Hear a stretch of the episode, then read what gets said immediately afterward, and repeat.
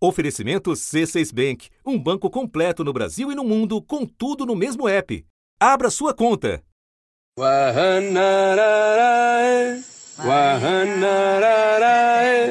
5 de junho de 2022. O indigenista Bruno Pereira e o jornalista inglês Don Phillips foram vistos pela última vez no Vale do Javari, descendo o rio entre a comunidade São Rafael e a cidade de Atalaia do Norte. Dez dias depois, restos dos corpos de Bruno e Dom foram encontrados.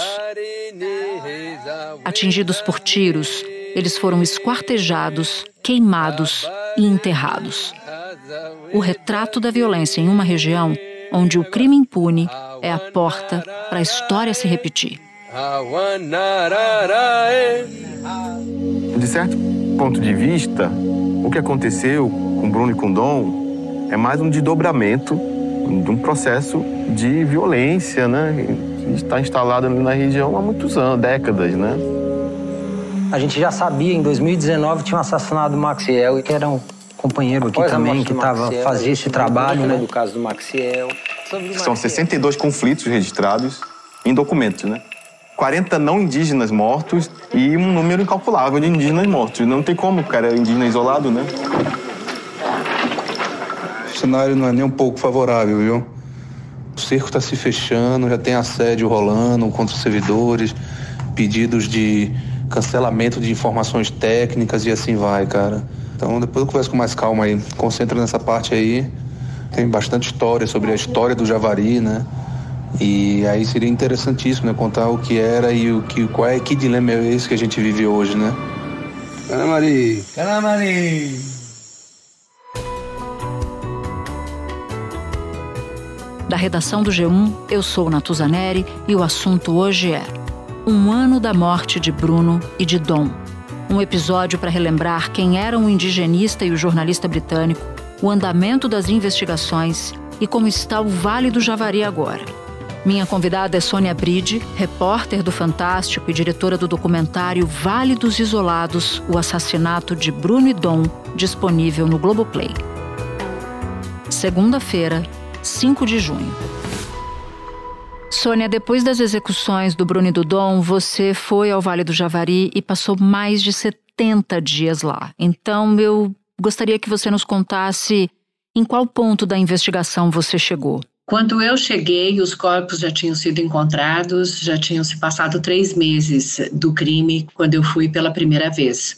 Eu fiz três viagens para o Vale do Javari, é, cada viagem de 20, 25 dias, e o produtor Alain Ferreira, Alain Graça Ferreira e o Eulin, cinegrafista, eles foram e ficaram mais 30 e poucos dias.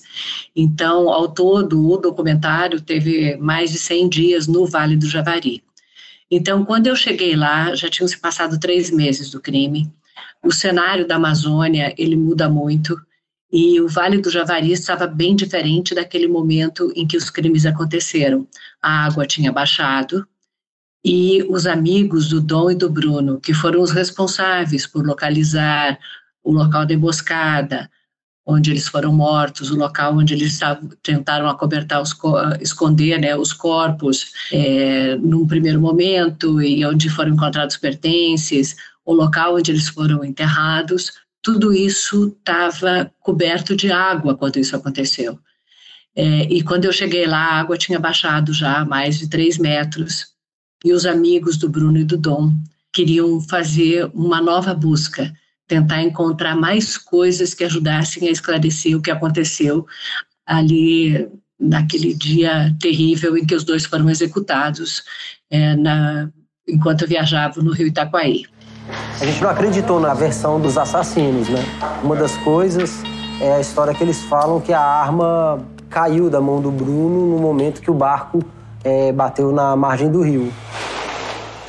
Tiveram vários equipamentos que a gente não conseguiu encontrar talvez os celulares. Existe o risco dos moradores ali da região, que são da, da, dessas comunidades que estão envolvidos ali com, com assassinato e tudo, deles estarem indo lá e, e pegando esses vestígios que a gente é, acredita que vai encontrar. Então é importante fazer isso o quanto antes. E aí eu acompanhei uma expedição organizada pela equipe de vigilância indígena, a EVO, que é a equipe de indígenas que foi treinada pelo Bruno e pelo Orlando Possuelo para fazer a vigilância do território. E nós fomos com detetor de metais até o local do crime, Natuza. Por quê? Porque a arma do Bruno nunca foi encontrada. Então, se a versão dada pelos assassinos fosse verdadeira, a gente encontraria essa arma nessa expedição, uhum. né? Eles foram, eles abriram uma clareira, eles é, passaram o detetor de metais é, na praia que ficou, né? Uma grande praia. Se a arma estivesse ali, ela certamente teria sido encontrada. E eu vou te dizer por que, que eu tenho essa convicção. A arma é um objeto grande de metal. E no outro local onde tinham sido encontrados os pertences do Bruno e do Dom, é, que foi assim a primeira evidência de que eles realmente tinham sido mortos, né? A partir da, daquele momento, eles passaram a procurar os corpos, já não procuravam mais desaparecidos, né? Nesse local, com o detetor de metais, eles encontraram o celular de trabalho do Bruno. E esse celular de trabalho, ele é bastante importante para a investigação. Aí tem a imagem dele ameaçando o pessoal. Tá bom, cara? Do Bruno do Bruno? Tira um, depois nós vemos onde é que tá o É, do Bruno, tava com o Bruno então. Tava com os meninos e eles deram pro Bruno transportar porque tinha as fotos ameaçando. A gente espera que seja o celular que tem as imagens do pelado mostrando a arma. Porque a gente sabe que no celular tem registro de. tem foto dele ameaçando, tem vídeo, né?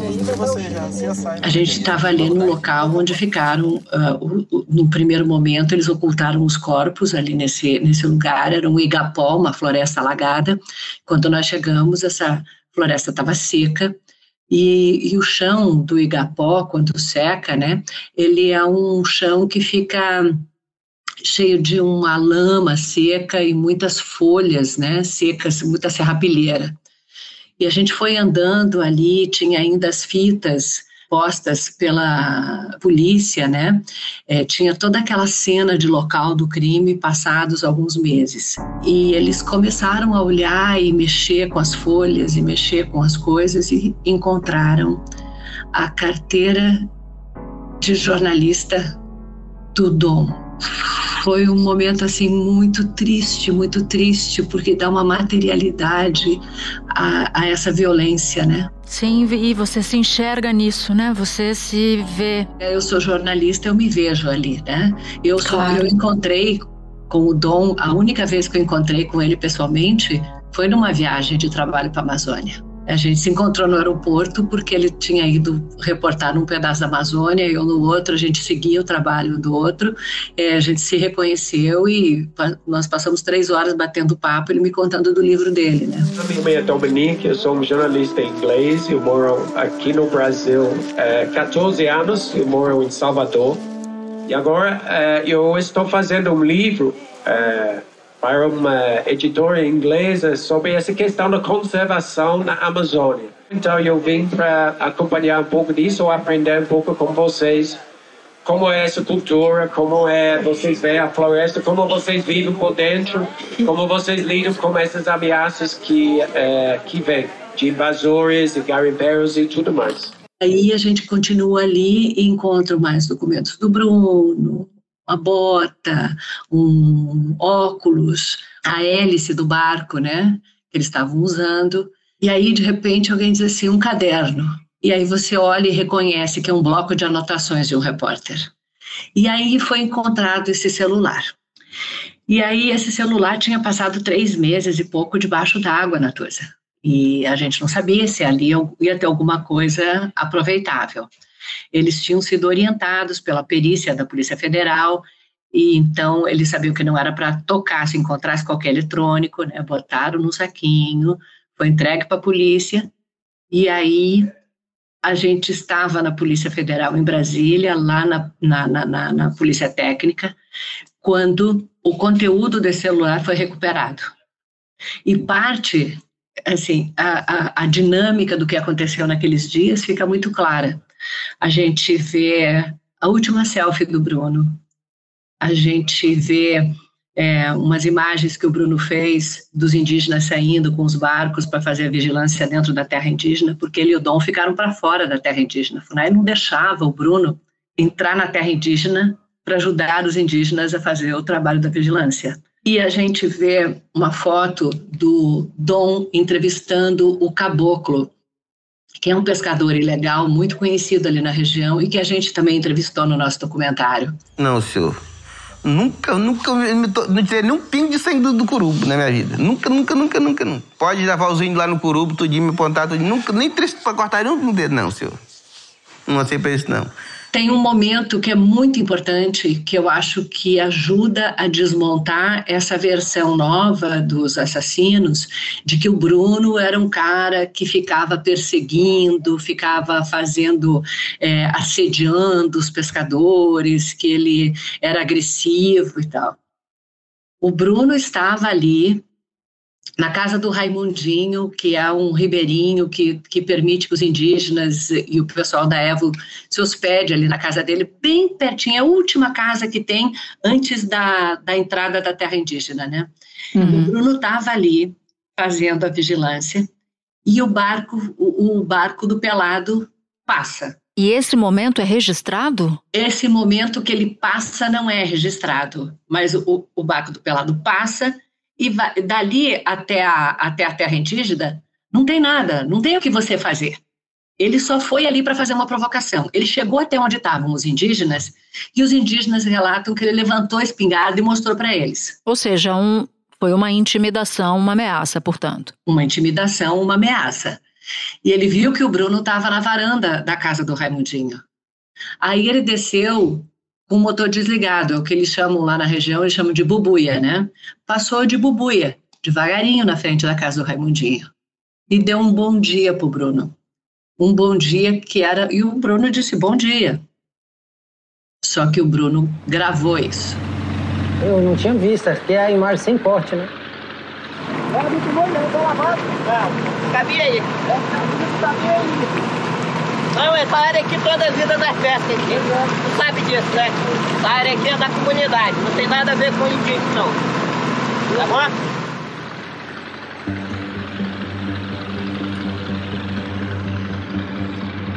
Quem que tá? É o Jefferson aqui, é? Aqui, ó. Esse é o Jefferson aqui. Pode olhar, ó, todo tatuado com aquela tatuagem ali no peito. É o cara, ele estava aí na outra vez já.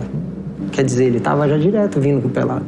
Eu não, eu não conhecia, ninguém conhecia. Quando, quando aconteceu o negócio, né? O nome do Jefferson era um nome que, assim, dentro desses caras que pesca que a galera fala, nunca era comentado. Isso aí foi na manhã do sábado, dia 4. E aí, no dia 5 de madrugada, o Bruno e o Dom saem é, da casa do Raimundinho e vão em direção à Atalaia. O Bruno chega ali, eles encostam o barco no, na, na, na São Rafael. O Bruno subiu para ir procurar o churrasco e o Dom ficou na beira. Ali na beira, ele começa a conversar com um pescador que estava ali, que se chama Jânio, que está preso no inquérito de pesca ilegal. É um, um, apontado pela polícia como um dos líderes dessa pesca ilegal. E aí, quando o Bruno volta para a beira, que ele não encontrou o churrasco, falou com a mulher dele, o Bruno desceu e ele fez fotos do Dom conversando com o Jânio. A última foto é às sete e três da manhã. Para chegar em Atalaia, ele tinha, tinha às oito, que era o horário que eles tinham combinado mais ou menos, era o momento que ele estava saindo dali. Dali até o ponto onde eles morreram, não deu 20 minutos. Nossa, Sônia, que relato impressionante. Eles passaram na frente da outra comunidade, o São Gabriel, onde vivia o Pelado, né, o assassino, e o Pelado e esse outro Jefferson vão atrás.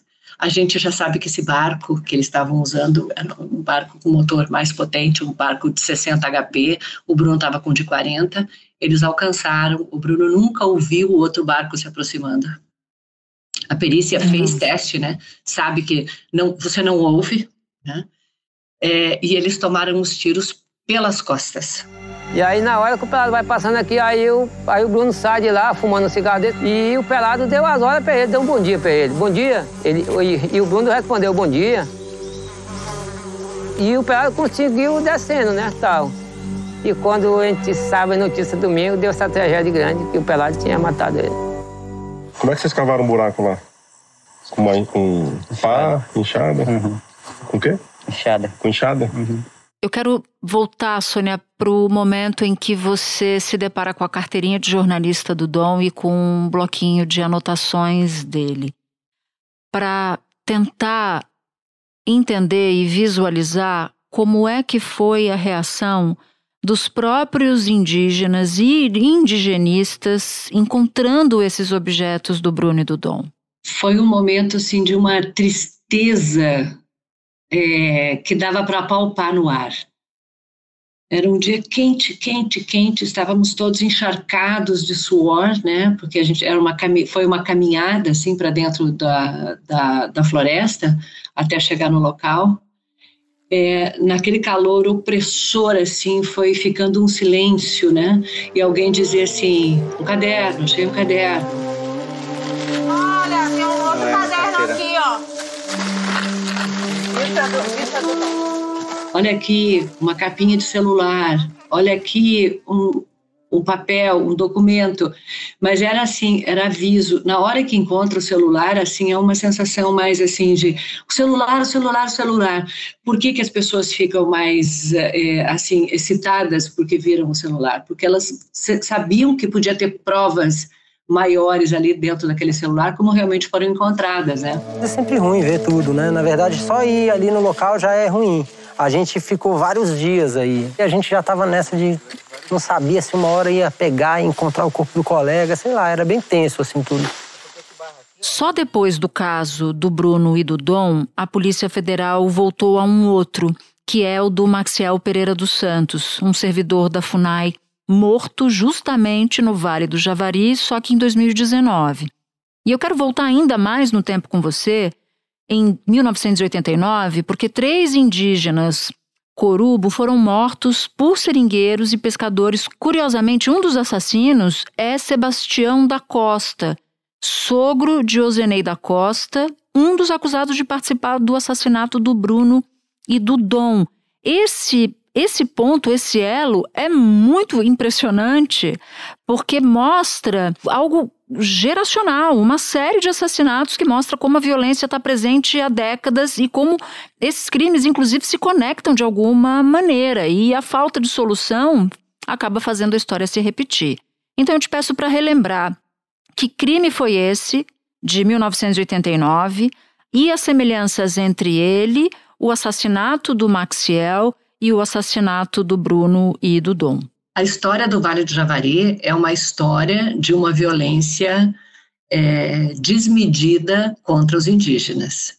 Há mais de 40 massacres é, relatados e registrados.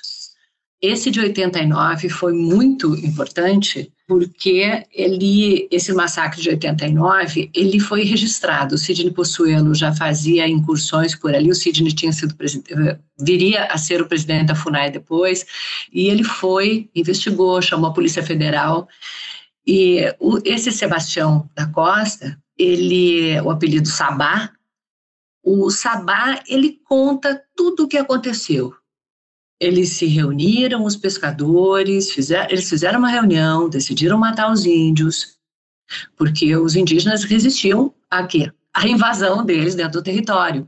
E essa é uma área é, onde aconteceu esse massacre e onde está a base da FUNAI hoje, é muito perto de onde o Bruno e o Dom foram assassinados.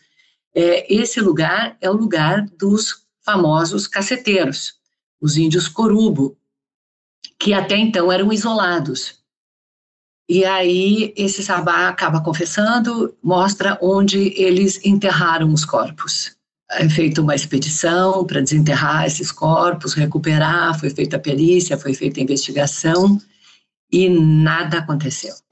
E as pessoas responsáveis pelo, pelo, por esse crime são os pescadores de Benjamin. Né? Pois né? é, pessoal. Mas graças ao nosso bom Deus, para nós não aconteceu nada. Graças a Deus. E até hoje não aconteceu nada com esse cara, né? Infelizmente. Não vai acontecer mais, não, muitos anos já. Tem documentação, assim, né? Foi produzido, tem depoimento deles, né? Tem tudo parecido agora, né? Os envolvidos todos foram é, identificados. identificados. E aí? E aí o que aconteceu até hoje? Nada. Nada. E isso estimula novos massacres, isso estimula a violência na região. Em 96, quando Sidney Possuelo faz o contato com os Corubo, porque estava prestes a se deflagrar uma guerra entre os Corubos e, e os ribeirinhos, o Sidney vai, faz o contato e encontra vários indígenas com chumbo pelo corpo. E eles relatam que foram mortos familiares deles em emboscadas pelos pescadores, pelo pessoal ali da comunidade e que é, eles sobreviveram. Os brancos subiam ali no Vale do Javari e muitas vezes é, mostravam aos índios uma rede, um facão, uma coisa assim, e os índios apareciam na orla e eles atiravam e mataram vários indígenas assim. E, e é tanto é verdade que é, depois que eu fiz o primeiro contato com aquele grupo, eu chamei um médico que era amigo meu, um alemão, para ir lá só para tirar chumbo do grupo indígena. Cadê chumbo, chumbo de tiro? E eles apontam quem são esses pescadores e tal. Um dos pescadores do caso de 95 é o pai do Pelado. É o Nossa. pai, é o Otávio, pai do Amarildo. Outro é o Caboclo, esse ribeirinho que o Dom entrevistou dois dias antes de morrer. E quando você vê o relato de como aconteceram aquelas mortes, em que uma comunidade inteira se reúne, decide matar, oculta os corpos, todo mundo faz um pacto de silêncio, acontece a ocultação dos corpos exatamente o que aconteceu depois com o Bruno e o Dom, em que foi praticamente um crime de uma comunidade inteira envolvida. Quem não puxou o gatilho ajudou a, esconder, a afundar o barco, a esconder os corpos, a fornecer álibi errado para o outro. É, é, uma, é uma coisa assim assustadora ver esse ciclo de violência. E onde é que o Maxiel entra? O Maxiel tinha feito uma apreensão grande de Tracajá, que é aquela tartaruga é, de rio, né? De tracajá e de peixes ilegais, mais de uma tonelada. E aí ele é morto em Tabatinga. Uhum. A polícia acredita que tem indícios de que o mandante que encomendou esse assassinato foi o Colômbia. E na época, apesar de todas as denúncias feitas pelo movimento indígena, essa investigação não foi adiante, e aí agora, né, volta-se com essa investigação, é o mesmo delegado que está investigando o assassinato do Bruno e do Dom, e é, enfim, é, esse inquérito ainda está em andamento e a gente pode ter mais é, informações. Eles já afirmam que foi o mesmo mandante. As, as, as circunstâncias a gente deve saber em breve. Espera um pouquinho que eu já volto para continuar a minha conversa com a Sônia. Com o C6 Bank, você está no topo da experiência que um banco pode te oferecer. Você tem tudo para sua vida financeira no mesmo app, no Brasil e no mundo todo. A primeira conta global do país e atendimento personalizado, além de uma plataforma de investimentos em real e dólar com produtos exclusivos oferecidos pelo C6 em parceria com o JP Morgan Asset Management. Quer aproveitar hoje o que os outros bancos só vão oferecer amanhã? Conheça o C6 Bank. Tá esperando o quê? C6 Bank. Você menciona que os assassinatos do Maxiel, do Bruno e do Dom têm as mesmas razões e os mesmos atores. Eu quero me deter a um deles, que você já mencionou inclusive, que é o Colômbia. Ele é apontado pela Polícia Federal como mandante das execuções. Então eu te peço, Sônia, para apresentar para a gente quem é o Colômbia e a quais crimes ele está relacionado e como foi a sua experiência ao tentar encontrá-lo no Peru. O Colômbia eu defino, inclusive no documentário, como uma figura nebulosa ali da Tríplice Fronteira. Colômbia tem três identidades, três nacionalidades: Brasil, Peru e Colômbia. Ele tem uma carteira de indígena emitida pela FUNAI, se identificou autodeclarado como indígena Cocama, e é, todo mundo sabe que ele ali é uma pessoa extremamente influente é, na sociedade local. É, Benjamin Constante, Atalaia e, e, e Tabatinga. Esse cara financia é o que eles chamavam de aviamento, né? Faz o aviamento da pesca. Ele dá o dinheiro para comprar rede, barco, gasolina, motor, gelo, tudo para que a pesca ilegal seja feita. E aí ele compra o peixe. Esse peixe geralmente é vendido daí dentro da, do Peru, mas principalmente alguma parte vai lá para Iquitos, no Peru, e a outra parte para Letícia, na Colômbia, onde tem grandes frigoríficos. A gente sabe que muitos desses frigoríficos são envolvidos com a lavagem de dinheiro de droga. Então, assim, ele começou a ter informações de que agora não era um simples invasor de pesca. Havia algo muito maior. Havia agora quadrilhas vinculadas ao narcotráfico que financiava as invasões do Vale do Javari. Hoje no de Javari nós temos esse caso muito sério com a questão da tráfico de droga e por uma área de fronteira que a gente está, já chegou nas nossas aldeias, né? Levando nossos parentes para poder trabalhar, né?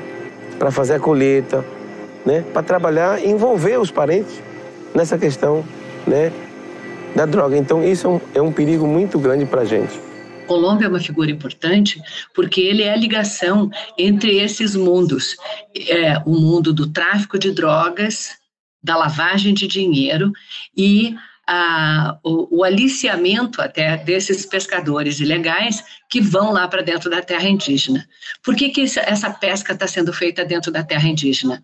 Porque os lagos que estão fora da terra indígena estão completamente vazios de peixes, de tanta exploração que aconteceu ali. Exploração predatória. E na Amazônia, os lagos é onde tem o peixe. Houve uma certa estabilidade no período que a FUNAI passou a atuar operacionalmente no, no Vale do Javari. A gente começou a ver muito peixe em lagos que por décadas já estavam tudo né, detonados, né? E eles não vão pegar peixe para comer, para alimentar a família ou para ganhar um dinheirinho. Eles levam toneladas e toneladas e toneladas de peixe. Aí eu decidi no último dia que eu estava na região, por uma questão estratégica, né? Eu não queria chamar a atenção do crime organizado e depois ficar circulando por ali, né? No claro. último dia, eu decidi ir até a barca, até a balsa onde operava o negócio do Colômbia. Eu cheguei lá, me apresentei como jornalista, o Paulo chegou gravando. Como vai? Meu nome é Sônia, é o responsável aqui? Bom dia. Perguntei pelo responsável, disseram, ah, tá no banheiro. Eu fiquei esperando, esperando, esperando uma caixa onde se guarda gelo e peixe, mas, mas eu, quando eu falo uma caixa, assim, é uma câmara frigorífica imensa, né, para muitas toneladas de peixe, e dois rapazes trabalhando com os motores ali. E aí, de repente, o rapaz que estava falando com a gente foi embora saiu de barco. Aí eu disse: olha, vamos sair também e vamos voltar mais tarde. Avisei o outro que ficou: vou voltar. Quando nós voltamos, tinha dois policiais peruanos com a mão na arma. Eles não estavam com a arma em punho, mas a arma estava no coldre e estavam com a mão na arma, pronta para sacar. E nós tomamos uma dura da polícia peruana, dizendo que a gente estava invadindo território estrangeiro e fomos postos para fora do Peru a 200 e poucos metros da fronteira com o Brasil.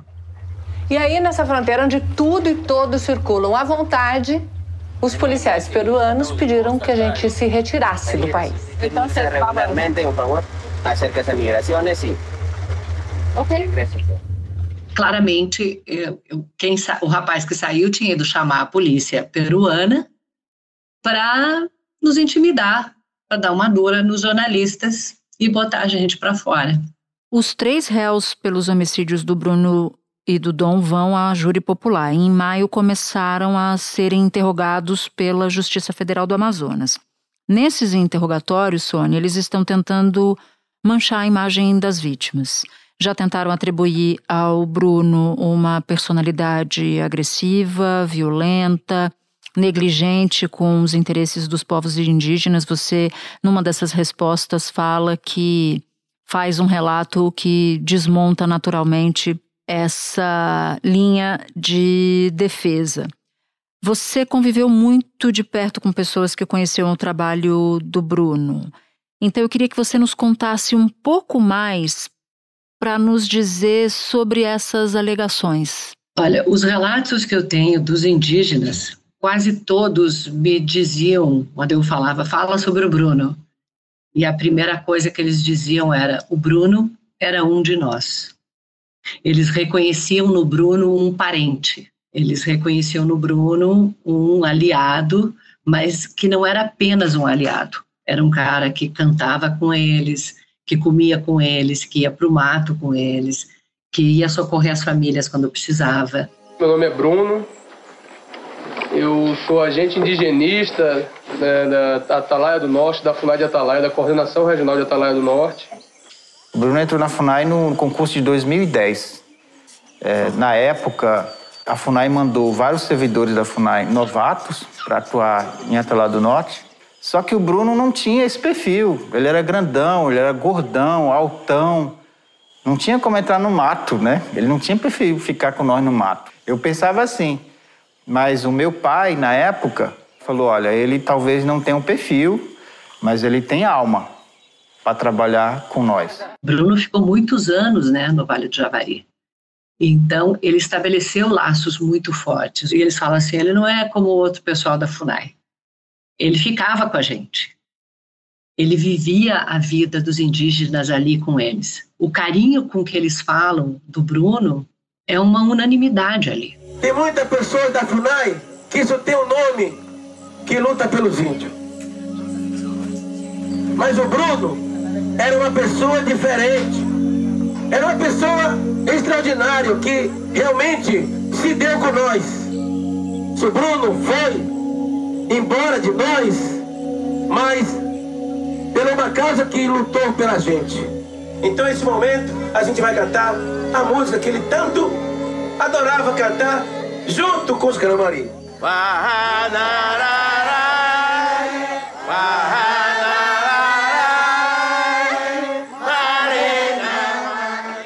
Agora, Sônia, eu queria tentar entender com você o que, que mudou na região em um ano e como está a situação agora do Vale do Javari. Em termos de segurança, praticamente nada mudou.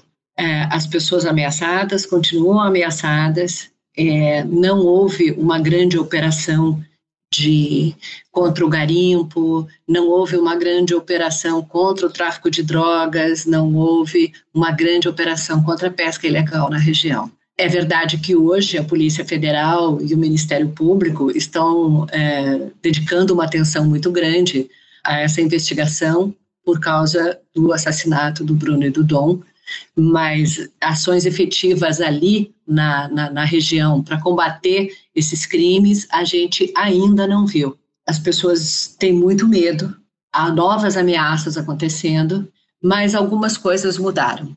O que mudou, por exemplo, é que hoje há um diálogo entre a FUNAI e os indígenas. A FUNAI, do Marcelo Xavier, a FUNAI, é, no período Bolsonaro, se tornou um órgão de repressão dos indígenas e de supressão dos direitos conquistados pelos indígenas. Nos primeiros meses que o governo Bolsonaro assumiu, a, a invasão na terra indígena Vale Javari aumentou pra caramba. O Bruno estava muito preocupado com os índios isolados e ele estava tendo informações do aumento de garimpeiros naquela área. E ele conseguiu convencer a alta cúpula aqui em Brasília da Polícia Federal, do IBAMA, de que tinha que fazer uma operação consistente na região. E ele fez. Desce os dois. A gente teve que ir quase escondido no governo. O Bolsonaro ficou puto depois. Quando ele voltou, nós nos encontramos e ele chegou e falou: Rapaz, há uma grande probabilidade de eu rodar. Ele falou: Deu rodar. Mas como assim? Ele alta cúpula, né, cara? Meu trabalho vai de encontro ao que o presidente da República está falando. Eu digo: Não, mas, cara, uma conquista importante. Eles, Beto, eles acreditam nisso. E eles vão fazer isso. Não deu outra. No outro dia saiu o diário oficial a exoneração dele. E eu estou respondendo também já de abertura de um processo administrativo interno na FUNAI contra mim, né? Mas é isso, é perseguição, é tentativa de intimidar, não só sou eu que estou tomando essas e tem muita gente junto nessa. A tentativa era desmontar a FUNAI por dentro, né? desmontar essa proteção por dentro. Como é, não deu certo, mas talvez tivesse sido efetivado, isso tivesse sido efetivado se o Bolsonaro tivesse sido reeleito, ah, o Congresso bolsonarista tenta fazer isso de maneira institucional pela lei agora, né, mudando a lei. Se você não consegue não cumprir a lei impunemente, então, muda-se a lei. Teve protesto em plenário, mas não adiantou. Os deputados aprovaram por 283 a 155 votos a proposta que cria um marco temporal para a demarcação de terras indígenas. O texto aprovado pelos deputados diz que só poderão ser demarcadas terras que já estavam ocupadas tradicionalmente pelos indígenas em outubro de 1988 data em que foi promulgada a Constituição. O estrago não é só contra a população indígena, é contra a República Federativa do Brasil. Mais preocupante nessa PL 490, ainda mais preocupante do que essa dificuldade, quem demarca, quem não demarca e tal, é a tentativa de forçar o contato com indígenas isolados. Eles não querem fazer contato. Foi uma decisão política deles, uma decisão é, consciente, porque eles tiveram traumas terríveis no passado. Ou porque uhum. o contato levou doenças que quase dizimou os grupos, ou porque o, o, o, o contato foi um contato violento à base de tiro, como era dos Corubo ali perto dessas comunidades que eram atacados, caçados, igual a bicho. É, essa negativa deles de fazer contato é uma negativa que diz muito mais sobre quem nós somos, nós, a sociedade dita civilizada, do que quem eles são. Sônia, foi muito impactante o seu, o seu relato. Muito obrigada pela participação. E eu aproveito para recomendar que todo mundo assista ao seu documentário. Muito obrigada. Vamos falar contigo, tá, Neste episódio, você ouviu trechos do documentário de Sônia Bride, Vale dos Isolados, o assassinato de Bruno e Dom, disponível no Globoplay. Este foi o assunto, podcast diário disponível no G1, no Globoplay ou na sua plataforma de áudio preferida. Vale a pena seguir o podcast na Amazon ou no Spotify, assinar no Apple Podcasts, se inscrever no Google Podcasts ou no Castbox e favoritar na Deezer. Assim você recebe uma notificação sempre que tiver um novo episódio. Comigo na equipe do assunto estão Mônica Mariotti, Amanda Polato, Tiago Aguiar, Luiz Felipe Silva, Tiago Kazuroski, Gabriel de Campos, Nayara Fernandes e Guilherme Romero. Eu sou Natuzaneri e fico por aqui. Até o próximo assunto.